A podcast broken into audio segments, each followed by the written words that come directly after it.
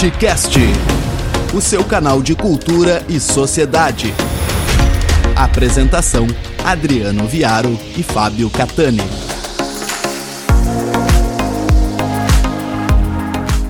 Olá pessoal, aqui professor Adriano Viaro mais uma vez com Fábio Catani para mais um episódio do Batcast, que está cada vez melhor, né, Catani? Porque nós estamos com um time aí enfileirando e hoje mais uma grata surpresa e mais uma honra. Com quem vamos falar hoje, Catani? Então, estamos com um companheiro que é jornalista, professor e escritor. Alguém que, em primeiro lugar, já se formou em jornalismo lá na Universidade Federal da Bahia e atuou lá na Tribuna da Bahia, no Jornal da Bahia, TV Itapuã. Depois atuou também no Correio Brasiliense, sucursais do Estado de São Paulo, Zero Hora aqui do Rio Grande do Sul, Jornal do Brasil, Globo Época, Rede Globo e Carta Capital. Atuou também na EBC, atuou na Voz do Brasil, Rádio Nacional, dentre tantas outras coisas. E que também coordenou as redes sociais do Partido dos Trabalhadores na campanha eleitoral de 2014 e atua no DCM, o Diário do Centro do Mundo, Brasil 247, e autor de diversos livros sobre jornalismo, também sobre política e tudo mais. E estamos com Leandro Boavista Fortes. Leandro, uma eu ia dizer uma boa noite, nós estamos gravando e é de noite mesmo. Uma boa noite, obrigado por estar aqui conosco. E a primeira pergunta que eu faço, ela na verdade não é uma pergunta, é uma solicitação. Como é que Leandro Boavista Fortes parou no jornalismo? Quais foram os caminhos que levaram uma experiência tão vasta, tão rica, tão ampla, tão pródiga e tão crítica? Bom, primeiro, boa noite, bom dia, boa tarde, dependendo da hora de que, né, de quem estiver vendo aqui esse, esse programa. E boa noite, Catane, boa noite, Viário. Bom, você sabe que quando a gente vai ficando velho demais, né? Passando, chegando nos 60, essa história fica bem longa, mas basicamente eu decidi ser jornalista quando não decidi mais ser aviador. Eu, tava, eu, eu, eu, eu era muito jovem e fiz um concurso e entrei lá no início dos anos 80, 1982, para a Escola Preparatória de Cadetes do Ar, né, uma escola da aeronáutica, um internato da aeronáutica, que eu queria entrar, que eu queria ser aviador militar. Isso ainda na ditadura. Então eu fui militar na ditadura, de certa forma, porque eu fui, eu fiz três anos da escola de cadetes, mas no último ano eu percebi que eu não tinha nenhuma, nenhuma condição de ser militar. era absolutamente indisciplinado, tinha uma, fazia leituras que eram subversivas, me interessei por Marx, então você imagina como é que foi complicada a minha vida. Então eu, eu abandonei a carreira, terminei o curso básico, né, os, os três anos, e não fui para a academia da Força Aérea. Eu voltei para a Bahia, né, eu sou de Salvador, e fiz vestibular e entrei para o curso de jornalismo, porque eu sempre gostei muito, muitíssimo de ler e escrever. Tinha uma habilidade enorme para escrever redações, escrever texto, adorava. E, naturalmente, eu achava que esse era o caminho. Fui para a faculdade de jornalismo, mas sem entender muito o que, que era o que, que era ser jornalista. E aí comecei a estudar, e a primeira vez, Catane, que eu entrei numa redação de jornal, foi a redação da Tribuna da Bahia, um jornal pequeno, pobre, que ainda existe até hoje em Salvador, um jornal já bastante antigo. Eu entrei nessa e fiquei fascinado com aquele ambiente, com aquele mundo. Aquilo me pareceu um ambiente. Na mesma hora eu percebi que aquilo ali era minha casa. Aquelas máquinas escrevendo, aquele cigarro, aquela balbúrdia, aquela gente toda. Falei, cara, isso aqui é, na verdade, a minha casa. Me encontrei. De repente, eu sabia que aquele era meu lugar e nunca mais abandonei aquilo. E virei jornalista na Bahia, ainda muito novo, com 19, 20 anos eu já era repórter na Tribuna da Bahia, trabalhei na Tribuna, no Jornal da Bahia, que é um jornal que não existe mais. Trabalhei na, na TV Itapuã, né, fui repórter também de televisão lá, hoje é Record e tal. E fui trabalhar e vim para Brasília. Né? Os, os, salários em Salvador eram muito baixos, eu tinha que trabalhar muito, tinha que ter três empregos. E aí era uma vida desgraçadamente cansativa. E me falou: vai para Brasília, que lá tem muitos jornais, tem muitas sucursais e tal. Você escreve direitinho e tal, talvez você consiga uma coisa lá. Peguei um ônibus e fui para vim para Brasília. Cheguei aqui no dia 15 de janeiro de 1990. Eu tenho essa certidão de nascimento porque eu tenho uma carteirinha da antiga Sucan. Lembra a Sucan? Que hum. fazia. Era, era é, que tinha os agentes da Sucan que combatiam febre amarela, davam vacinas e tal. Hum. Eu sei que quando eu estava chegando em Brasília, pararam um ônibus, mandaram todo mundo descer e meteram a injeção de febre amarela em todo mundo e deram uma carteirinha. Eu guardei essa carteirinha. Então, no dia que eu cheguei em Brasília, eu tenho a minha, a minha certidão de nascimento brasiliense. 15 de janeiro de 1990, e aí eu comecei a procurar emprego, comecei a trabalhar e passei. Bom, aí o resto da história. Passei por várias redações, né? por muitas redações, fiz uma carreira aqui em Brasília de jornalista, escrevi alguns livros, tive uma experiência que para mim foi a mais gloriosa do ponto de vista da minha profissão, que foi os nove anos da Carta Capital, trabalhando com Mino Carta, para mim foi a grande experiência jornalística que eu tive, completamente fora de tudo com que eu, de, de, que eu já tinha trabalhado, da, da, no Estadão, no Globo, no Jornal do Brasil e tal, e eu tive uma experiência que me, me revigorou. E saindo dessa experiência, eu comecei a fazer outras coisas. Hoje eu sou editor no Diário do Centro do Mundo, né, que é um portal, é um site, e apresento diariamente o café da manhã do DCM, de 8 a meio-dia, onde o Viário, inclusive, acho que já teve comigo lá no café da manhã, ou no Essencial, que eu também faço às quarta-feiras à noite. Em resumo, é, eu virei jornalista porque eu não queria ser mais milico e acabei me apaixonando pela profissão, e vai completar agora 37 anos que eu estou nessa lida. É, é um tempo. E, e continuando, antes de, do Viário uh, falar, é justamente o, o, elemento Bahia que me chama, me chama a atenção. Por quê? Fim da ditadura, início do governo Sarney e a existência de um dos grandes coronéis, inclusive da mídia na Bahia, Antônio Carlos Magalhães. Fala um pouco para nós. Olha só, você sabe que eu me criei como jornalista, é legal você ter falado isso, que eu me criei como jornalista no anticarlismo. Né? Eu já tinha, no movimento estudantil, já tinha uma formação de esquerda, já tinha uma visão de esquerda, era o período de redemocratização, eu estava. Cheguei a ter uma pequena, rápida experiência na UJS, que era a União da Juventude Socialista do PCdoB, embora não tenha me filiado ao PCdoB, e, e a Tribuna da Bahia era o único jornal anticarlista da Bahia. Era o único que fazia oposição ao Antônio Carlos. E eu consegui o meu primeiro emprego lá. Então, já entrei num ambiente de esquerda e anticarlista. Então, eu, eu, eu, eu, eu levei essa minha batalha contra o Antônio Carlos Magalhães até as últimas consequências. Para você ter uma ideia, quando ele morreu, ele foi enterrado com dois processos contra mim. Né? Ele tinha dois processos contra mim. Fui eu que descobri, Catani e Viaro, que haviam arrancado o coração de Luiz Eduardo Magalhães, o filho dele, que morreu aqui em Brasília em 1997, foi, foi caminhar na seca, meio-dia, sabe-se lá por quê, igual um louco, e teve um infarto fulminante. E Antônio Carlos Magalhães mandou arrancar o coração de Luiz Eduardo Magalhães, porque ele não queria que fizessem um exame de músculo, do músculo cardíaco para detectar cocaína. Esse era o único exame na época que realmente podia detectar com, com, com certeza a presença de cocaína. Então, ele, para evitar o exame, ele mandou, mandou arrancar o coração do filho e escondeu num pote de cloroforme no Hospital de Base de Brasília. Eu que descobri isso. Eu descobri a história. Descobri onde estava o coração, descobri, levantei a história, descobri o médico, descobri tudo e publiquei. Eu trabalhava no Correio Brasileiro, capa do Correio Brasileiro. ACM guarda o coração de Luiz Eduardo.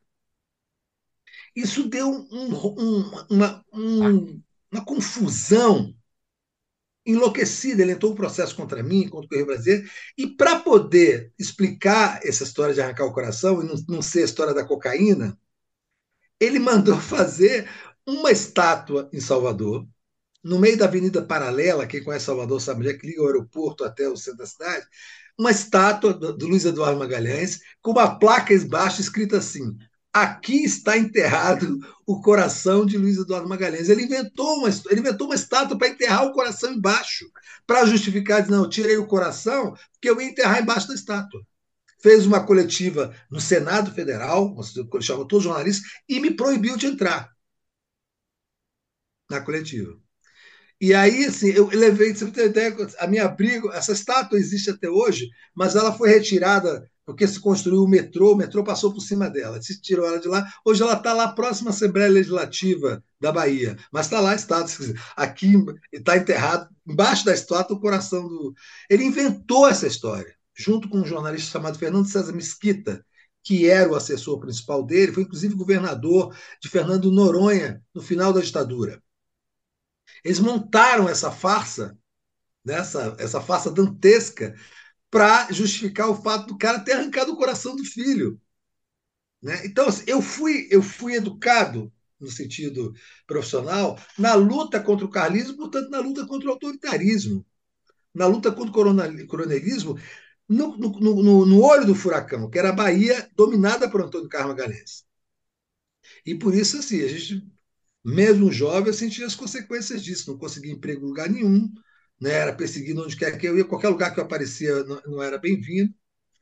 E eu, eu, saí de Salvador um pouco também para sair desse ambiente intoxicado da luta contra o carlismo, mas depois continuei desempenhando essa luta em Brasília, porque ele, no governo Fernando Henrique ele era o dono do Brasil, né? Uhum. A agenda do governo Fernando Henrique era decidida na mesa do Antônio Carlos Magalhães. Né? Agenda no Congresso era Antônio Magalhães que dizia qual seria para Fernando Henrique. E eu continuei nessa batalha, mesmo dentro desses, dessas redações tradicionais, como Estadão, é, é, Globo, JB, Revista Época e tal, eu conseguia quebrar essas brechas, porque os anticarlistas naturalmente me procuravam para passar informação. E eu conseguia algum, abrir brechas dentro do noticiário para fazer oposição a ele. E por isso que eu, que eu, que eu digo, é, é, é, Viário e Catani, eu sou um jornalista que sempre tive posição. Eu nunca me enganei, nem enganei a ninguém com essa história de isenção. Eu nunca fui isento. Eu nunca fui isento em, em circunstância nenhuma da minha vida. Eu sempre tomei posição. Assim, já, já fiz todo tipo de reportagem matéria que, pode, que você possa imaginar, e, e fiz sem isenção.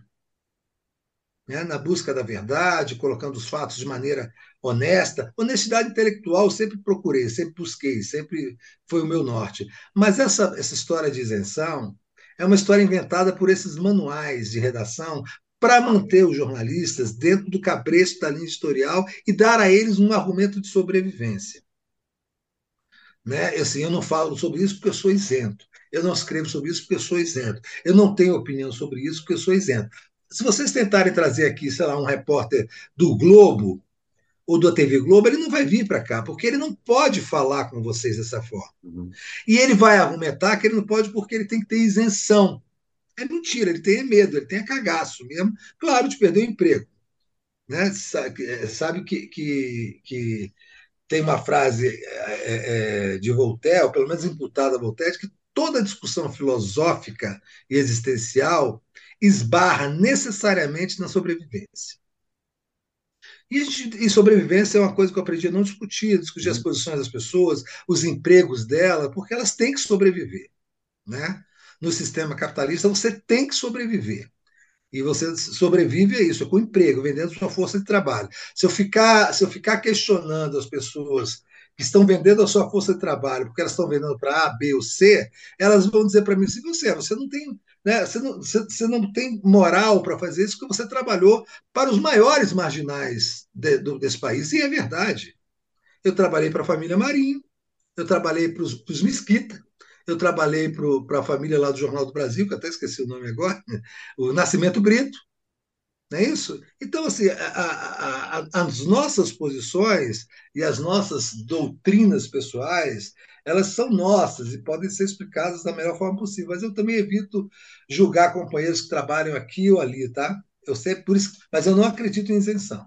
Quando começa a história de isenção, eu caio fora. Assim, eu não acredito nisso, ela não existe, ninguém é isento. Né? Você pode buscar honestidade intelectual, mas isenção eu acho que é, que é, que é uma invenção para manter os jornalistas acorrentados nas doutrinas e nas linhas editoriais dos veículos onde eles trabalham. Uh, Fortes, eh, bom, primeiro um, um parêntese importante, eu tenho uma amiga que se negou a dar entrevista para nós, porque, segundo ela, os empregadores não permitem, claramente não permitem, e é, do, é da RBS TV, que é filiada da Globo. Tá? Então, não permitem. Vai falar com comunista? É, em hipótese alguma. A minha pergunta para ti, Fortes, ela, ela, se não é óbvia, ela é obrigatória, depois de tudo que tu disseste aqui trabalhaste no meio da ditadura, no olho do furacão, enfrentando o autoritarismo tu melhor do que ninguém para traçar um paralelo, se é possível traçar um paralelo entre a ditadura e o arremedo de ditadura que nós tivemos, mas um arremedo com uma vontade, um desejo muito grande de implantar um golpe de Estado. Que paralelo tu conseguiste fazer esse tempo todo, lá do início do Leandro Fortes, com esse bolsonarismo? Eu já, eu já parei para pensar disso. Aliás, já discuti isso muitas vezes, inclusive com outras pessoas na, na minha live da manhã, esse, esse paralelo. A minha, a minha percepção sobre isso ela é dentro da, da avaliação, da avaliação é, histórica, né? materialista histórica. A, a ditadura militar, instaurada em 1964, e que se encerrou em 85, ela não foi instaurada dentro de um movimento fascista. Ela foi instaurada dentro de uma questão geopolítica muito fácil de, de explicar, que foi a Guerra Fria. Uhum. Né? A ditadura militar ela foi, é, é foi uma circunstância política é, é, é, montada, formatada pelo Império, pelos Estados Unidos, para manter o Brasil dentro da, da sua, do seu quintal geopolítico foi uma fórmula que não foi aplicada só no Brasil. Foi uma fórmula, né? uma fórmula de manter os militares tomam o poder, fazem a repressão, né? perseguem os comunistas, esquerdistas, e você mantém o país sob o domínio dos Estados Unidos, inclusive sob o domínio da sua, da, da, da sua mentalidade econômica. Então, mesmo com toda a brutalidade da ditadura militar, com a tortura, com os assassinatos, Veja que não houve tanta ocupação militar na administração pública, no serviço público, como houve no governo Bolsonaro. Porque o governo Bolsonaro, embora ele seja um amante da ditadura e de seus métodos, a, a, a, a origem do governo, quer dizer, a, a tendência política do governo Bolsonaro é o fascismo. Né? É, o, é, é, é o fascismo na sua essência, é o fascismo na sua ideologia central, que é de você manipular e, e, ocupar o Estado e manipular o Estado para, para os seus interesses, interesses dos seus. E com, assim, com, com esses traços do neofascismo, que não são exatamente é, é, é uma novidade, mas também estão um pouco distantes do, do conceito de fascismo italiano, que era, por exemplo, anticapitalista na sua origem. Bolsonaro não, ele é neoliberal na sua origem, porque ele se mantém né, eles, a estratégia do Bolsonaro, do arremedo de, de, de, de, governo autoritário que ele montou no Brasil, era se manter, sim, no, na, gravitando em torno dos Estados Unidos, portanto, ocupando o espaço econômico a partir da doutrina neoliberal. Portanto, não era anticapitalista. Mas, mas a, a, a versão autoritária que ele queria impor ao país, eu acho que era até mais perigosa do que foi a versão autoritária dos militares, porque os militares tinham isso que a gente costumou chamar de nacionalismo, mas na verdade era uma espécie de ocupação nacional dos espaços políticos, e eles criaram estatais, eles, eles tinham uma preocupação com, com, com, com a presença do Estado nos modos de produção do país. É muito diferente do Bolsonaro, que entrou com uma perspectiva de vender tudo de desmantelar tudo, de transformar o Brasil em terra arrasada, numa plantation, para ser ocupada como colônia e ele ser o governador geral dessa colônia. Absolutamente submisso aos Estados Unidos, aos interesses das grandes corporações, né? e, e num esquema de terra arrasada, inclusive usando a pandemia como oportunidade higienista de matar ao máximo brasileiros vulneráveis para que você diminuísse a pressão é, demográfica sobre o país. Esse era o plano dele com a pandemia. Ele viu nisso uma oportunidade. O negacionismo dele científico não era ideológico em si. Ele viu nisso uma janela de oportunidade para diminuir a pressão demográfica, imaginando que as favelas, as periferias iriam ser dizimadas pela pandemia. Então, ele, é, o, o fascismo do Bolsonaro, quer dizer, o arremedo de regime autoritário do Bolsonaro, era mais violento, na verdade, do que o dos militares que foram colocados ali, formatados ali, a partir de uma doutrina vinda de, de, de, de outro lugar.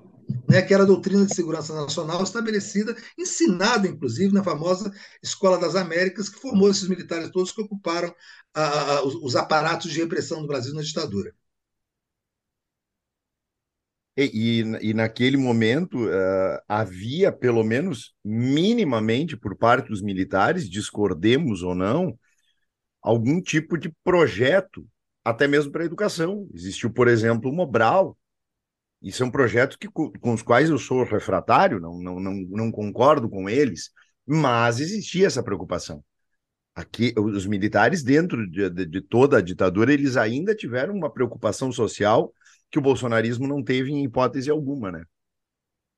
Eles tiveram, inclusive, é, é, é intenções interessantes do início da ditadura. Em 64, por exemplo, eles criaram o Estatuto da Terra, que é um documento que previa a reforma agrária, que estabelecia uma certa reforma agrária para evitar a concentração de terras e evitar que o poder econômico, né, de, alguma, de alguma maneira, sobrepujasse o poder militar e o poder, poder, o poder do governo. Eles tinham essa preocupação. A própria criação de estatais era uma preocupação de que o poder econômico tivesse vinculado ao Estado, a mão forte, pesada do Estado, e não a propriedade privadas. Não porque eles fossem comunistas, é porque eles queriam ocupar o Estado e determinar, a partir dessa ocupação, como é que o Brasil ia viver, como seria a economia, a educação, até o esporte. Você vê que eles, que eles, eles davam pitacos até na, na. O Messi deu pitaco até na seleção de 70. E não errou, né? Você pode falar toda, é toda, toda, ah, tudo que você puder falar sobre a monstruosidade que foi aquele sujeito, mas em 70, por exemplo, ele mexeu, falou e tal, e foi uma seleção vencedora. Mas assim, era, também a gente tem que pensar uma coisa, é importante fazer o um recorte geracional. Era um outro tempo, muito diferente do tempo que a gente vive hoje. Né? O próprio sistema de comunicação, não havia. A questão das redes sociais e da ideologia que foi adaptada às redes sociais pelo Bolsonaro, pela campanha do Bolsonaro, baseado lá na Cambridge Analytics, na, na, no Steven Bannon, tá? uma metodologia de manipulação de informações dentro de uma rede específica de desinformação, isso não havia, né? não, não, tinha nada parecido com isso antes dessa, dessas eleições no Brasil. E eles souberam usar muito bem. Agora, só souberam usar, Viário e Catania, eu acho que vocês concordam comigo, porque deram a eles a oportunidade de usar, quer dizer, para combater aquela história, para combater o petismo e tirar o PT do poder, todas as forças das classes dominantes se uniram, fizeram um acordo tácito de, olha, vamos, vai ter que ser esse maluco. Então vai ser esse maluco. Então a mídia trabalhou para isso, eh, os bancos trabalharam para isso, o sistema financeiro trabalhou para isso, a, a, o sistema privado de educação trabalhou para isso, os jornalistas vinculados a esses grupos trabalharam para isso. Elegeram esse monstro, sabendo As que era um monstro. As igrejas trabalharam forte para isso. As igrejas trabalharam forte, muito fortemente para isso. Elegeram esse monstro sabendo que era um monstro, mas com aquela percepção de que poderiam domá-lo, domesticá-lo, como fizeram com todos os presidentes que eles elegeram.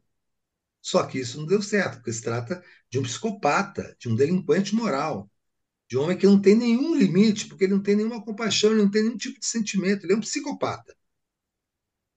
E que partiu, e que, e que partiu para um projeto muito próprio, muito singular de poder que só deu errado porque essas forças que o colocaram no poder decidiram, é, é, em um certo momento, isso foi importante para a vitória do Lula, de que não era possível continuar o projeto deles com o Bolsonaro, que talvez fosse um dano menor, eleger o Lula e buscar novamente um caminho para se recolocar no poder. Por isso que eu tenho certeza, gente, que em algum momento essas forças vão, vão de novo dar um bote, vão tentar de novo um novo golpe. Elas estão elas estão se reagrupando, estão se refortalecendo, lambendo as suas feridas. Um passo vendo, atrás vendo, para dois para frente. Para dois para frente. Elas deram um passo para trás. Mas eu tenho certeza absoluta, Catani, que eles vão tentar dar os dois passos para frente para derrubar o Lula e derrubar de uma maneira que não volte ninguém mais, porque eles agora sabem que o Lula é um homem velho. Hum. E não tem ninguém para substituí-lo. Ninguém, ninguém mesmo. Não tem ninguém. As novas lideranças do PT, eu aponto uma que eu, que eu admiro muito, que é esse deputado estadual Renato Freitas, do PT de, de, do Paraná, que é um cara que me impressiona desde sempre, desde que ele foi caçado na Câmara, na Câmara de Curitiba, porque invadiu, teria invadido uma igreja e tal. Esse cara é uma liderança nova. A, a, a, essa deputada estadual do Rio Grande do Sul também uma mulher negra, inteligentíssima, é, Cito, Laura Cito, é isso?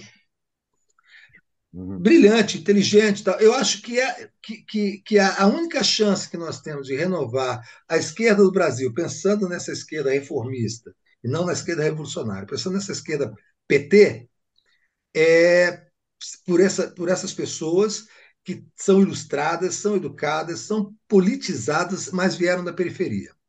Elas têm um contato, elas fazem uma ponte com a realidade que o PT branco e de classe média não tem. Ele, ele desfez todas essas pontes. E não tem como voltar para elas, porque eles não têm mais representatividade. Eles podem até ter votos, mas eles não representam mais essa realidade nua e crua do povo brasileiro, que o Lula representa. Né? O Lula tem essa ponte gigantesca ligada com a realidade brasileira, com a pobreza, com a fome, com o desespero, com as mães solteiras, com as mães solos, com as dificuldades, com, enfim, com a precariedade do mundo, da vida. Os outros não têm. Você pega, por exemplo, um, o Haddad. O Haddad é um lorde, é um hum. homem inteligente, é um homem, né, um, é um homem correto e tal, um político correto. Mas é um, qual, é, qual é a ponte do Haddad com a realidade brasileira que não seja a academia? Nenhuma. E muitos outros, Gleis, vai fazendo a soma aí. Né? E, e é uma geração que já já está fora um pouco do seu tempo tem que ter uma geração nova. E essa geração ainda demora um pouco. Então, o Lula vai, vai, vai. Desculpa, quer, você. Não, não, não, não. Eu, eu, eu queria falar. Essa, é, essa, é, essa geração, ela, ela ainda não chegou, ela ainda não está não tá, não tá no ponto de cozimento, entendeu? E demora um pouco. E, e esse interregno é perigoso para a gente. Desculpa, Vera, por favor. Não, não, não. É, eu não queria perder esse raciocínio mesmo. Vou perguntar para ti se esse segundo bote que tu entende que essas forças vão dar e para não deixar mais nenhum tipo de espaço para a esquerda, sobretudo a esquerda lulista, se passa, no, na, na tua ideia, passa por esse segundo bote, essa sandice, que para mim é uma sandice do nome da Michelle Bolsonaro, você entende que isso possa se concretizar? Não. E em segundo lugar, quando tu colocas que, que houve um grande acordão, acordão, inclusive com a mídia, se tu concordas que esta mídia se arrependeu de ter feito esse, esse acordão ou se se arrependeu em termos só porque viu no que, que isso acabou? Eu acho que ela nunca vai se arrepender de ter feito esse acordão. É uma tentativa que ela, que ela uma tentativa natural dela ter participado desse acordo para eleger o Bolsonaro. O que ela se arrependeu talvez foi de não ter tido gente né, é, qualificada o suficiente dentro dos seus esquemas para apontar o que, é, que iria acontecer. Mas eu sabe que eu acho, Viara? Mesmo se apontasse, e é possível que tenha gente apontado, olha, vocês estão apoiando uma besta fera e tal, mas muita gente falava, mas é melhor do que o Lula. Porque o Lula é um inimigo natural da burguesia nacional, mesmo sendo o PT, eh, na minha opinião, um partido da ordem. Mas a burguesia ela não aceita nem que um partido da ordem mexa minimamente nos seus privilégios. Essa nossa burguesia brasileira ela é muito violenta. Ela, a Rosa, Rosa Luxemburgo dizia que as burguesias, e ela se referia na época à burguesia alemã, mas ela dizia que as burguesias, né, as classes dominantes, quando elas se veem ameaçadas minimamente nos seus privilégios, elas não têm dúvida, elas entram imediatamente numa luta de vida e morte. Elas, elas não entram por brigar, brigando por concessões, por distensões, por negociações, por acordos. Ela entra imediatamente numa luta de vida ou morte. E aí ela usa todo o seu aparato nessa luta de vida ou morte para matar os seus adversários. Se a gente parar para avaliar bem o que foi o golpe de 2016, quando a burguesia nacional, as classes dominantes, capturaram o aparato judiciário, legal, o aparato policial e midiático, ou seja, todos os aparelhos ideológicos do Estado e, e, e, e do não Estado, eles partiram para matar o PT, não foi para tirar o PT do poder. Eles queriam matar o Lula. Eles tentaram matar o genuíno e o Zé Disseu no mensalão.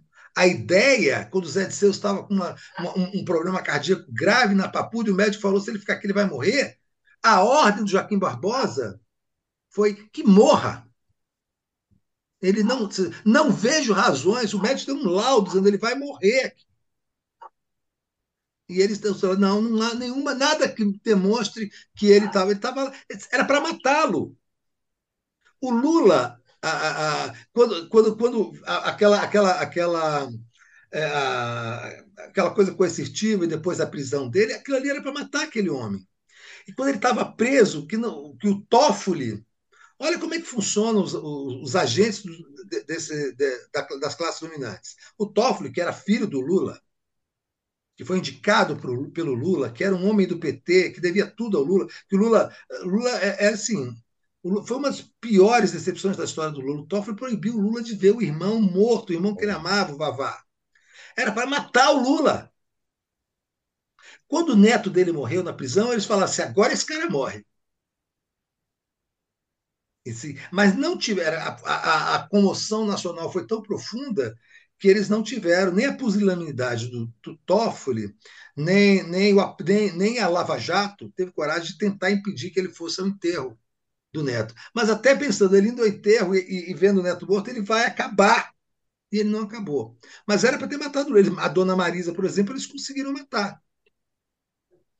Para atingir o Lula, eles mataram a dona Marisa. Sabia que ela não tinha nem saúde, nem, nem, nem, nem, nem estado psicológico, emocional para suportar a pressão. Botar, indica, rapaz, pegaram a dona Marisa, uma mulher simples, e, e indiciaram ela em dois crimes de lavagem de dinheiro, formação de quadrilha, corrupção ativa, baseado na história do triplex e de um apartamento lá em São Bernardo do Campo, uma coisa assim, pé na cabeça, mas para destruir aquela mulher. Ela não aguentou, teve um AVC. E quando ela estava morrendo, teve um médico que, que, que, que hoje está exercendo a função dele, inclusive em Rondônia, que foi flagrado num grampo, dizendo assim: olha, ensinando a quem estava cuidando dela para já matá-la na, na, sala, na sala de cirurgia. É, então, essa, essa, gente queria, queria matar o PT. Então, eles entraram imediatamente numa luta de vida ou morte. E eles vão entrar de novo numa luta de vida ou morte. O que eles precisam é de um ambiente menos hostil para isso. Porque saímos agora de uma luta contra o fascismo, pela volta da democracia, uma frente ampla. O que é a frente ampla, na verdade? É uma janela de oportunidades. Eles perceberam. O Lula não vai ser reeleito sem uma frente ampla. Ele vai precisar da gente. Então, vamos fazer parte da frente ampla nossa luta contra o bolsonarismo, contra pela volta à democracia, com o Jornal Nacional, com William Bonner chorando, a primeira-dama abrindo o palácio para Natuza Neri entrar e, fazer, e dando uma entrevista chorosa da nova primeira-dama, com Maju e, e Poliana no Fantástico e tal. Tudo isso é muito antigo. Tudo isso é muito antigo. Né? E aí você parece que se criou um ambiente de, de, de, de união nacional. E não é verdade. Não é verdade. A presença do Alckmin né, mostra, mostra a força da política, da união contra o autoritarismo. Quando passar essa história, né, quando acabar essa história, quando tiver o primeiro escândalo de, de, de corrupção no governo e, e, as classes dominantes começarem a instar o, o Alckmin a romper com o Lula, porque não. Eu, eu, aquela história, eu vim com você até aqui, mas num governo corrupto eu não participo. Num governo de ladrões do PT eu não participo. E aí a mídia, né? Corrupção do PT está de volta. Assim, é, é, é, um roteiro banal, repetitivo, mas é uma fórmula que está muito certa no Brasil há muitos anos, vocês sabem disso, que é a, a utilização da corrupção como valor moral. Né? O sujeito que é acusado de corrupção, ele ele, ele não presta mais para nada. E aí não é, é, é, o, é, o PT que é corrupto, ele já tem essa marca, né? O PT é o partido corrupto, a corrupção. Está só esperando a hora para roubar de novo. E aí daqui a pouco eles voltam com isso. E eles têm maioria, nós todos sabemos disso, é uma verdade que tem que ser dita todo dia para a gente não perder de vista. Eles têm maioria para fazer com Lula exatamente o que fizeram com a Dilma a gente esperneando, a gente falando que é golpe, não vai, aquelas hashtags, não vai ter golpe, não uhum. passarão.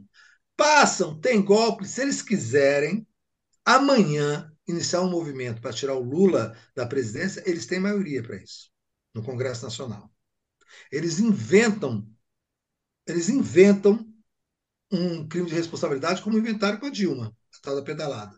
Rapaz, teve aquela operação Zelote, que era um escândalo contra, inclusive, a RBS, aí no Rio Grande do Sul, né, de que pagava propina para fiscais da Receita para não cobrar multas bilionárias. E aí era um escândalo. Pô, agora vai pegar tem Bradesco, RBS, agora pegaram as classes dominantes, né? Como é que eles saem dessa? Sabe quem foi indiciado? O Lula.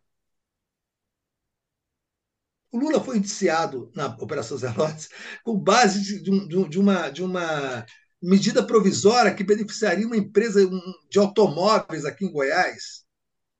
Os caras deram um, um, um, um loop, fizeram um, salto né, igual da, daquela ginasta aí do Rio Grande do Sul, carpado, duplo Santos. carpado. Uhum. Isso, né, fizeram, fizeram um duplo carpado, esqueceram o RBS para dentro e tal, e disseram, eles fazem isso.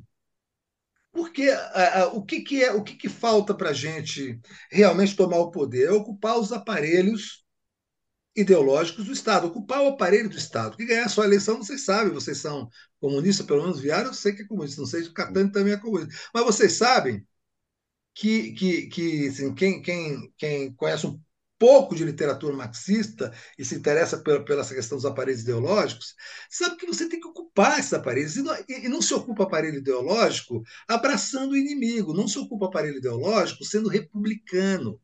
Se ocupa ocupando. Né? Lula já disse, ainda bem, prometeu que não vai, por exemplo, escolher lista tríplice. Vai pisar naquela casca de banana de novo, vai escolher lista, lista tríplice para a Procuradoria-Geral da República. O PT caiu em todas as armadilhas que montaram para eles nisso. Ele agora, não, vou escolher um cara meu. Que se dane lista tríplice. Aquilo ali é uma armadilha. A lista tríplice é escolhida pela Associação Nacional dos Procuradores da República. Quem é que cai numa armadilha dessa? Porque cai da história do, do republicanismo quer fazer bonito para a TV Globo. Não, escolhe um cara lá que vai defender o governo e as classes trabalhadoras, que vai defender a Constituição para defender as classes trabalhadoras. E que, se não gostar, é o problema de quem não gostou. Na hora de escolher agora, o Lula vai escolher um ministro do STF, no lugar do Lewandowski, em maio, dois ministros do STJ e 13, 13 desembargadores federais são juízes dos tribunais regionais federais.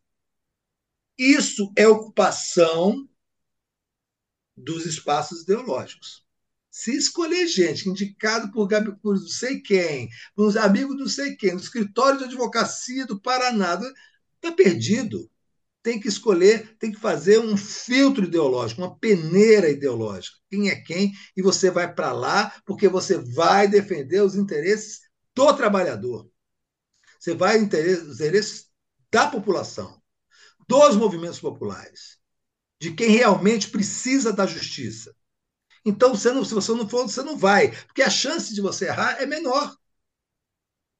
Olha os, olha os, os ministros do STF que o Lula e o Dilma indicaram, que desgraça, né? que, que, que desalento. Barroso, Fux, Rosa Weber. Olha que desalento, Joaquim Barbosa. Teve um que morreu, chamava Carlos Alberto. Esqueci. Morreu. Eu já pesquiso. É, Carlos Alberto. Ele era presidente da Associação dos Juízes Cristãos. Aí a gente meteu dentro do STF um fundamentalista cristão que estava que estava prejudicando a, a, discussão no Brasil sobre a questão dos fetos, aqueles fetos que nascem sem sérios. Né? A, a Carlos Alberto Menezes. Carlos Alberto Menezes. É isso, Carlos Alberto Menezes. Pois é, um fundamentalista de extrema direita colocado dentro do STF. Porque quem indicou foi um gabinete, foi um escritório de advocacia, e era bom ter um cristão. Olha que coisa louca, cara. Então, não tem essa história de ter cristão. O cara pode ser até cristão, né? mas o Estado é laico. É outra questão que eu acho que a gente tem que discutir sempre de frente a partir de agora. O Estado é laico não tem que ter minimamente a intromissão de religião em nenhuma decisão, nem de escolha, nem de ação administrativa do, de, de um governo popular. Cada um tem a religião que quiser, vai no seu tempo, reza, pula, canta, faz o diabo que quiser. Mas não pode ter interferência religiosa, nem das escolhas de pessoas, muito menos em ação, em ação administrativa. O Lula fala muito de Deus, né? Ele, ele, ele, ele sempre fala, graças a Deus, eu peço a Deus e tal, não sei se ele fala isso de coração ou se fala isso porque tem que falar. Mas o fato é que ele fala. Mas, até agora, por exemplo, você não vê a, a, a intromissão de Deus nem da religião nas coisas que estão sendo decididas no governo, que é muito bom.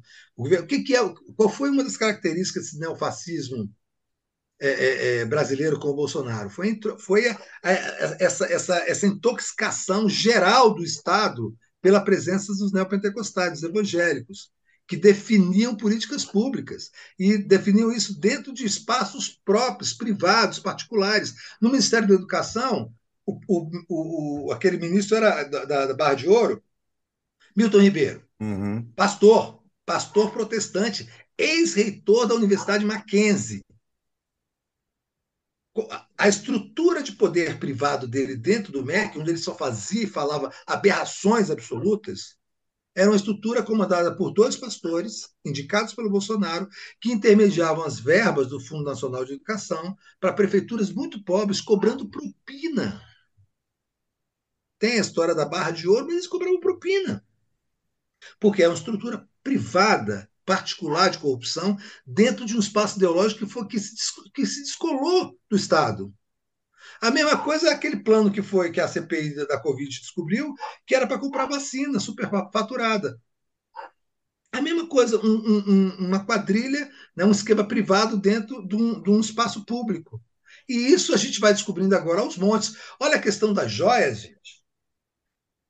Essas joias, assim, eu, eu ainda não ouvi o governo da, da Arábia Saudita se pronunciar formalmente, mas digamos que tenha sido um presente de Estado, embora tenha toda a cara de propina.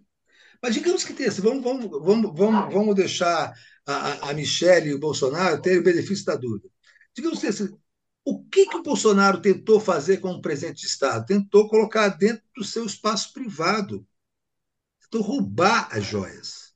E para fazer isso, ele usou todos os aparelhos, todos os instrumentos, todas as ferramentas estatais dentro das possibilidades dele para fazer. Ele usou as três forças armadas para tentar recuperar essa joia, sete vezes.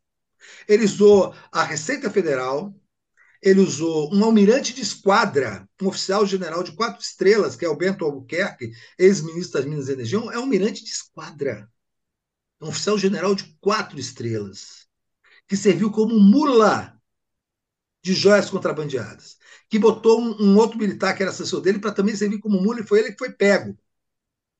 Para recuperar, ele usou a Força Aérea Brasileira, um avião da FAB. Eu fui da FAB e conheço muitas pessoas da FAB. Um deslocamento desse, de avião da FAB, só para uma pessoa ir e voltar a ter, dá 15, 20 mil reais só de gasto de manutenção e combustível. Então, esse é dinheiro roubado para pegar joia roubada. E dentro desse avião tinha o oficial da FAB pilotando, portanto, cúmplice dessa, dessa, dessa, desse esquema, e um primeiro sargento da Marinha, indicado por um tenente-coronel do Exército. Vocês entendem a loucura? A utilização de todos os instrumentos estatais, a degradação geral das Forças Armadas para participar do furto de joias que podem ser, ter sido dadas de presente para o Estado, ou pior ainda, de joias que foram pagas como propina para garantir interesses dos sauditas nas privatizações brasileiras? É, é, é, esse, é essa gravidade da situação. Por quê? Porque os aparelhos ideológicos do Bolsonaro os ocupou todos. O que o Lula tem que fazer é a mesmíssima coisa. Né? Está fazendo, na meu ver, por exemplo, na, na questão militar, de forma errática, voluntariosa. Demitiu o comandante do Exército, bate palmas, achei maravilhoso. Mas não é isso que o Brasil precisa na área militar. O Brasil precisa de uma mudança estrutural na área militar. Em escolas como eu estudei, que geraram, que é uma fábrica de fascistas. Você sabe que dos 220 colegas de turma que eu tive na FAB, a escola militar, só 16 são progressistas. Nenhum deles é, é, é, foi oficial da ativa. Todos saíram antes, em algum momento da carreira. Todos os demais que estão vivos são fascistas. Não são bolsonaristas, tá? São fascistas. Eu fiz um encontro desses. Nós somos 16 progressistas. Eu fiz umas camisas vermelhas para a gente comemorar 40 anos de turma, porque nós não fomos convidados para a festa de 40 anos da turma. Né? E aí eu fiz uma nossa, lá no Bar do Mar, no Rio de Janeiro, e aí a gente fez uma festa louca e tal, uma cachaçada de camisa vermelha, e gravamos e mandamos para eles. Os caras enlouqueceram, eles foram ao comando da aeronáutica denunciar gente. Foram pediram providências ao comando da aeronáutica pra, em relação à nossa comemoração, porque nós estávamos dando o nome da Escola de Cadetes do Ar para fazendo campanha política para o Lula. Qual que é esse problema? O problema não é de um comandante A ou B. Você viu que o comandante que ele botou no, no, no lugar do comandante. Rapaz, os nomes vão fugir, mas o comandante Tomás, que está no lugar do, do que saiu, do que foi demitido, ele foi um cara que fez um discurso pela, a favor das eleições, respeito às urnas e tal, foi escolhido por isso. Mas no privado, vazou um áudio dele, vocês devem ter ouvido, ele falando, porra, infelizmente, isso aqui, a, a eleição do Lula não é, felizmente ele ganhou, a gente vai ter que aturar. Esses caras não queriam Lula, nenhum deles, porque eles foram doutrinados para não querer o Lula nem ninguém da esquerda. Eles continuam congelados na Guerra Fria. E para descongelá-los é preciso mudar na estrutura que, que, uhum. que, os domina, né? nas escolas de formação de oficiais e praças, no, da intervenção civil na grade curricular das academias, né? Na, na, na, na, prestação de contas dos dinheiros que eles usam. Os caras recebem o dinheiro e não dão satisfação para ninguém. Para ninguém. E eles precisam ser alcançados pela justiça. Essa decisão do, do, do, do ministro Alexandre Moraes de, dos, de que os militares envolvidos no 8 de janeiro serão processados e julgados pela Justiça Comum, pelo STF, é um ato civilizatório. Uhum. Tem que ver se, se não é um ato civilizatório de fachada. Só vão julgar aqueles caras que participaram do evento. Os militares, sargento, um capitão, um major, um tenente-coronel ali, que estava na bagunça.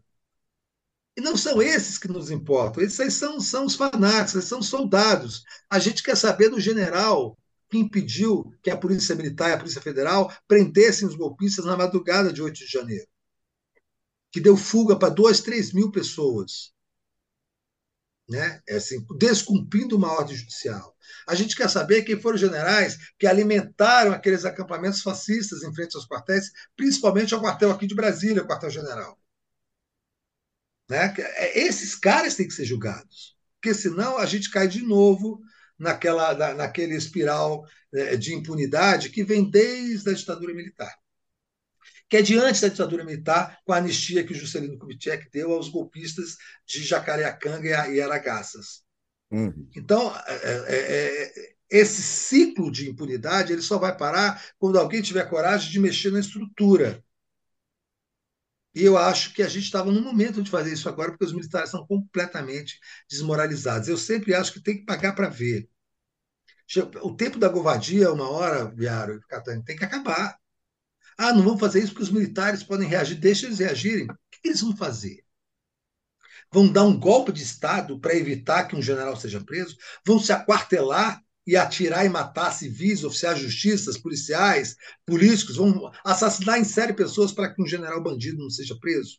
Por quanto tempo? O que, que eles vão fazer? Você acha que eles conseguem dar um golpe de Estado? O golpe de Estado é uma coisa muitíssimo complexa, caríssima, que depende de uma, de, de, de uma, de uma organização que, que, fundamentalmente, só funciona se uma grande nação como os Estados Unidos ou na época como a União Soviética, ou como a China, faça, tem, é, dê guarida para isso. Senão não tem golpe de Estado, senão é quartelada. Quartelada. Lembra dos caras pintadas na Argentina? Assim, é aquela coisa, um quartel, os caras assim, não querem mais. Cria uma confusão. A gente uma hora tem que encarar essa confusão, cara, porque senão bota o Zé Múcio para ser ministro da Defesa para evitar confusão com os militares. Política de Estado é essa? Onde você bota um sujeito completamente desqualificado como o Zé Múcio, que não tem nenhuma autoridade, que é motivo de piada nos quartéis, para ficar ainda como ministro da Defesa, fingindo que existe uma autoridade civil ali cuidando dos militares, quando na verdade é o Lula que está cuidando.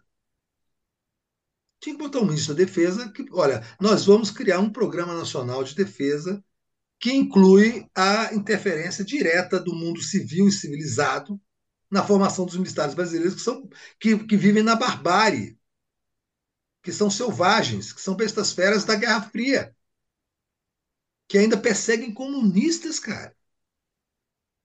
Né? que ainda acreditam que é um perigo comunista ateu, que vai destruir as famílias e. Essa gente está completamente desnorteada. São como adolescentes, precisam de orientação de adultos. Os militares têm toda essa ferocidade, mas eles são como adolescentes. Eles sempre precisam de orientação de gente adulta para definir o que fazer e tal, para eles obedecerem as ordens e cumprirem aquilo que a, que a Constituição manda que eles cumpram.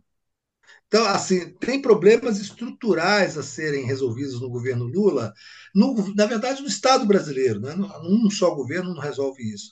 E aí eu, aí eu passo a bola para vocês. Assim, se a gente não mexer nisso, qual é a chance que, que, que, que Lula tem de chegar nesse mandato sem uma tentativa de golpe? Outra tentativa de golpe. Ou chegando ao fim do mandato, não tentando a reeleição, tentar reeleger um cara como o Haddad.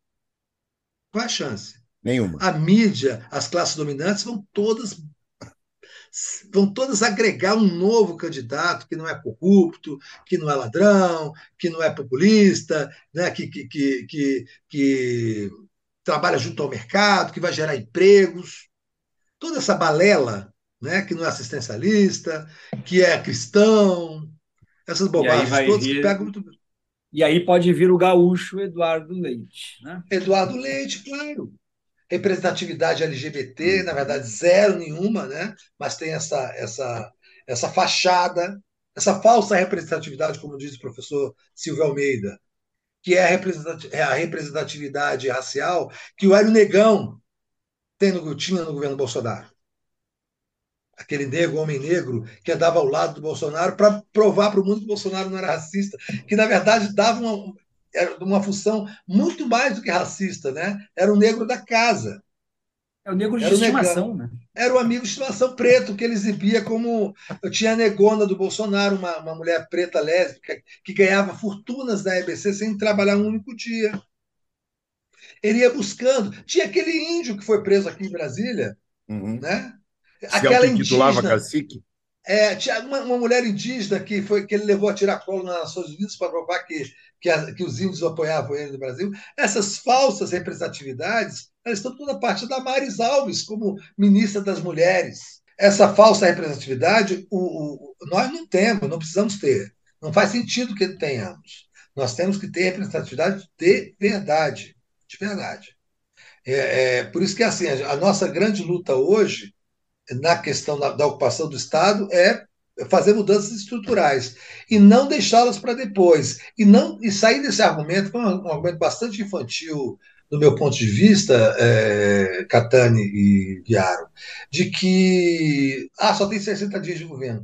Ah, antes só tinha 10 dias depois só tinha 30 agora, agora só tem 60 daqui a pouco só vai ter um ano. Não só tem um ano de governo calma. Não tenho calma não tem por que ter calma né? Na, na, guerra, você não tem calma. Na guerra, você tem que estar atento o tempo todo e você tem que tomar todas as medidas necessárias para a guerra. Né? Você não pode fingir que não está na guerra. A gente está na guerra. Rapaz, hoje não teve um cara lá, a gente está comentando antes, que levantou uma Bíblia. Uma Bíblia. É, não precisa ser um tipo de Bíblia. Levantou o Mein Kampf do Hitler. Uhum. Né? O Mein Kampf do Hitler na, na, no Congresso Nacional. E não saiu preso de lá e não fez apologia ao nazismo no plenário da Câmara dos Deputados e não saiu preso. Significa o quê? Que o sistema ainda os protege. Né? O sistema ainda os protege. O fato é esse: eles são protegidos pelo Poder Judiciário, pelo aparato policial, pelo aparato ideológico que ocupa a Câmara dos Deputados e o Congresso, que é muito conservador, pela pusilanimidade, sim, de boa parte das esquerdas e de gente que está no governo, que, que, que prefere deixar essas coisas passarem para não arranjar confusão. Por sorte, nós temos parlamentares, gente muito ativa, é, é, no PT, mas no, PSOL, na esquerda, que faz o trabalho que tem que ser feito desse, desse enfrentamento. Mas não pode deixar passar, não pode deixar passar. Eu, nesse aspecto, confesso até que, que, que eu admiro muito o, o ministro da Justiça, Flávio Dino. Ele normalmente não deixa passar, ele tem sido muito atuante, ele tem sido proativo nos debates, nas discussões e nas ações em relação a, a, a esses fascistas e esses movimentos antidemocráticos. Eu espero que ele continue assim, porque depois de um tempo de governo começam as pressões por conta das alianças necessárias para a aprovação de projetos no Congresso Nacional. Não por outra razão, né, Catânia, que tem dois ministros do União Brasil dentro do governo Lula. A ministra do Turismo uhum. e esse ministro dos cavalos nas comunicações. O Juscelino, né? Juscelino. Que são justamente os dois piores ministros, que causam mais constrangimentos e mais problemas para o governo, porque a, a ministra, que me fala, me fala o nome agora, é vinculada às milícias no Rio de Janeiro, e o Juscelino, essa criatura absolutamente desqualificado também, que não tem de nadíssimo de comunicações, está num ministério importantíssimo do país, que foi utilizado como curral para negociação de, de, de aliança no Congresso Nacional. Sujeito que usou o avião da FAB para ir evento de cavalo. Sabe, não tem, não tem a menor ideia do que está acontecendo. E não Zero foi tá afastado. Tá e não foi afastado. Por quê? Porque a, a, a, o Lula tem as ações dele, se no Congresso Nacional ele precisa do União Brasil para garantir as reformas, as votações que o governo vai ter que começar a trabalhar a partir de agora. É real política, né, Catarina? Uhum. E, eh, Leandro, infelizmente a gente já está com 54 minutos de programa, nós normalmente... Oh, falei demais. Não, pelo contrário, eu acho até que nós, nós temos que já projetar para daqui a um tempo fazer um segundo tempo, até para nós analisarmos o que está acontecendo. Mas só para a gente finalizar, e assim eu queria que de uma maneira breve, como se fazer tudo isso e não descambar para aquilo que, pelo menos na minha posição, é inadmissível, de nos encaminharmos mesmo para um tipo de autoritarismo que se verifica, por exemplo, na Venezuela e em Honduras um, uma tergiversação dos próprios objetivos de se ter um governo de esquerda. Olha só, é... você falou Honduras, mas eu acho que vocês falar Nicarágua, não é isso? Nicarágua, Nicarágua, perdão, Nicarágua. É, Nicarágua. Tá. é preciso ter muito cuidado, Catânia. Eu tenho, eu tenho, eu tenho me preocupado, inclusive, para falar sobre isso. Foi até ótimo você ter falado sobre isso tem que ter muito cuidado com que as informações que a gente recebe sobre Venezuela e Nicarágua, do mesmo jeito que as informações que nós recebemos há muitos, muitos anos sobre Cuba. Esses são países cercados pelo Império, são países que estão em guerra. Todo país cercado pelo Império, alvo de, de, de bloqueios comerciais, alvo de, de, de cerceamentos, os mais brutais, eles entram num estado autoritário, naturalmente autoritário. Eles são obrigados a se transformar em estados autoritários para sobreviver. Uhum. Porque a alternativa a esses estados de esquerda que, que se fecham e se tornam autoritários são, são, são governantes neoliberais que vão vender e entregar os países. Você lembra que a Venezuela, antes do Chaves, era uma colônia dos Estados Unidos. Pérez. Uhum. É, os ministros de Estado moravam em Miami. A Dilma, eu lembro da Dilma, numa entrevista, ela, ela conversando sobre isso. Ela era ministra das Minas e Energias do governo Lula, foi a um encontro de ministros das Minas e Energias na Venezuela. E ela descobriu que o ministro das Minas e morava em Miami. O, o, antes do Chaves, os ministros moravam em Miami. Olha que coisa louca. Então, assim, a Venezuela enfrentou o império olho no olho, né? com, com, com sanções muito graves que provocaram fome no país. E é claro que o Maduro teve sim que fechar o governo. E é assim que se faz numa guerra, você tem que fechar o governo. Depois da Revolução Russa, da Revolução Bolchevique, né, 30 países se voltaram contra a Rússia para destruir a Revolução Bolchevique. Hum. A Rússia se fechou. A União Soviética viveu em guerra todos os 70 anos que ela existiu. Por mais de 70 anos. Viveu em guerra. Em guerra permanente. Você se fecha. Os países socialistas não tiveram paz um único dia. Cuba não tem até hoje um único dia de paz. Então ele se fecha. E a, a, o modelo de democracia burguesa não pode ser o único modelo na nossa cabeça. Né? A democracia, por exemplo, na China, é exercida de outra forma. A democracia em Cuba, no Vietnã, é exercida de outra forma. Com representatividades, às vezes, muito melhores, muito mais qualificadas do que essa, essa, essa nossa, que é só eleição seleção direta, você tem um cara que vai e ele não representa ninguém. Se fosse boa, a maior bancada do Congresso seria de trabalhadores rurais e não da bancada não de donos de latifúndio. Bancada pluralista. Né? Uhum. Por quê? Porque o sistema da, da, da, da democracia burguesa funciona para manter as classes dominantes, a ideologia dominante, né? Marx outra vez, Marx e Engels, né, a ideologia dominante é a ideologia, da, da, da, é a ideologia das pessoas comuns, elas acabam sendo, sendo cooptadas pela ideologia dominante. Por isso que tem o chamado pobre de direita. Para quem lê Marx, não tem nenhuma estranheza. Né? A ideologia da classe dominante é a ideologia dominante. Então as pessoas acreditam na meritocracia, que se acordarem cedo e trabalharem vão ficar ricas e vão alcançar sucesso, e é mentira isso. Só no socialismo, no Estado socialista, é que as coisas acontecem de uma forma melhor para a população em geral. Mas vai explicar isso tudo de novo, né? Muito complicado. Mas, sabe, Nicarágua, por exemplo, eu fiz questão de pesquisar sobre a Nicarágua. Eu vi as notícias que saíram no Brasil sobre execuções sumárias, é, tribunais de arbitrário, é, exílio de mais de 2 mil nicaraguenses, prisão de 1.700 nicaraguenses. Eu fiquei, porra, mas que negócio louco isso. Aí eu percebi, de onde vêm essas informações?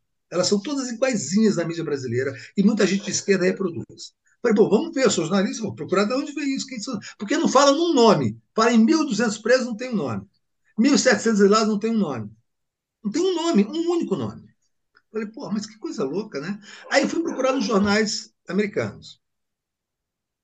Aí, em inglês, a notícia que está no Brasil é igualzinha, é só traduzida. A mesmíssima notícia do noticiário americano, que normalmente é colocada nas agências estrangeiras para vir para a América Latina, é igualzinha, mas não tem um nome.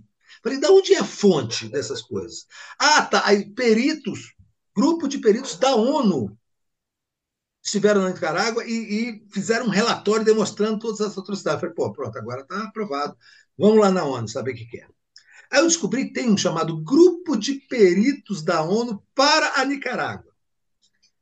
Uma salinha na ONU. E produziram um relatório sobre a Nicarágua.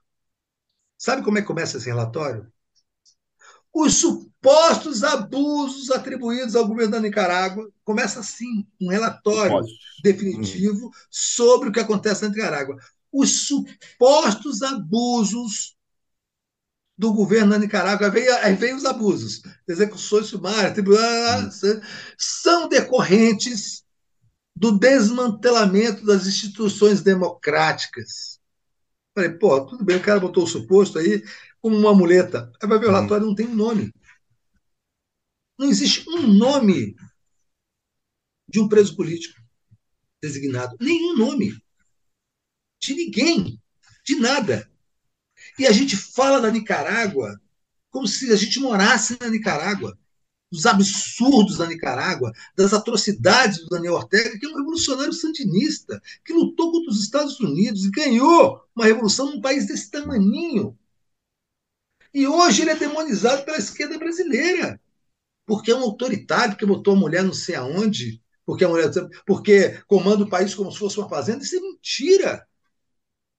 Não há uma única prova, pelo menos até onde eu pude pesquisar, e eu convoco todos os jornalistas que, que ouvirem esse programa a fazerem o mesmo. Vão procurar o relatório da ONU sobre a Nicarágua. É uma vergonha, é um vexame. Não há nada, nada sobre a Nicarágua.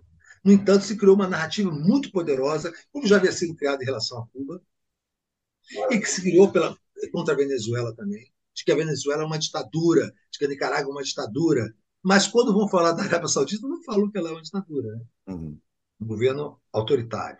Sim, teocrático. Então, essa, nós, jornalistas, mais do que qualquer outro, temos que ter muito cuidado com essa história de Nicarágua, de Venezuela, de Cuba, de China, né, porque são as narrativas típicas de demonização de governos populares feita pelo Império para desqualificar suas lideranças e promover golpes de Estado, e entregá-los para governantes neoliberais que transformam o país imediatamente numa colônia.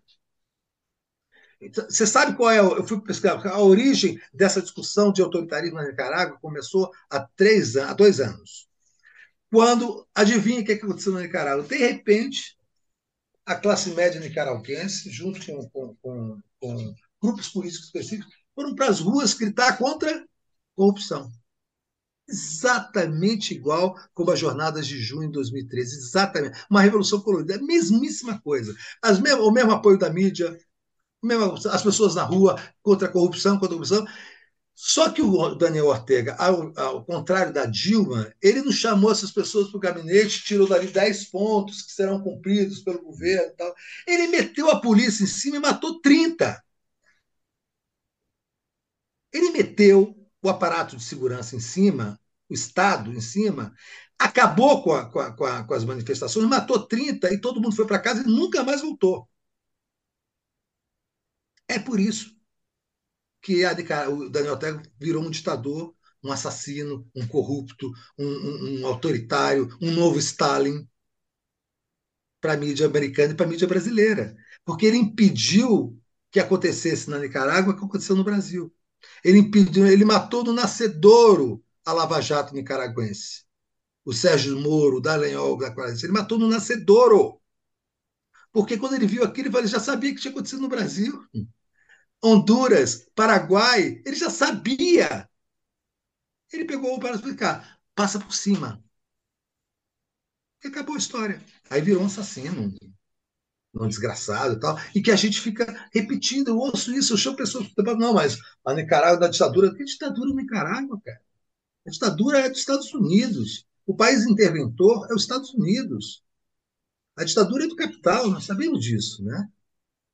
Um, um, um, os países que se tornam autoritários, que têm governante de esquerda, é uma reação natural a, a qualquer país cercado numa guerra. Você tem que tomar o Estado, tomar o poder e controlar a vida do cidadão, porque senão o Estado morre, é ocupado. É isso que o Chaves fez. O Chaves criou o formato na Venezuela quando começou a enfrentar o império de frente o Maduro manteve. E nunca caiu. Está aí até hoje, está de pé até hoje. E os Estados Unidos, quando a guerra da Ucrânia, está tendo que comprar de novo petróleo da Venezuela. A Venezuela vai ser o país que mais vai crescer da América Latina agora. Crescimento brutal, porque eles, eles têm essa vinculação é, é, absoluta com o petróleo. Quando, eles, quando o petróleo está vendendo, eles ficam ricos. Né? Quando o petróleo cai, como o Obama fez, derrubou o preço do petróleo junto com a Arábia Saudita para acabar com o Maduro, o país entra na miséria, a chamada doença holandesa. Né? Um país muito vinculado a um único setor econômico, quando o setor econômico é atacado politicamente, o país entra na miséria e os governos tendem a cair, porque falta aquela história. Falta papel higiênico. Repara, lembra que na União Soviética a propaganda era essa? E não tem papel higiênico. Moscou, se vê uma fila, você entra logo porque você tem que comprar papel higiênico. É mentira.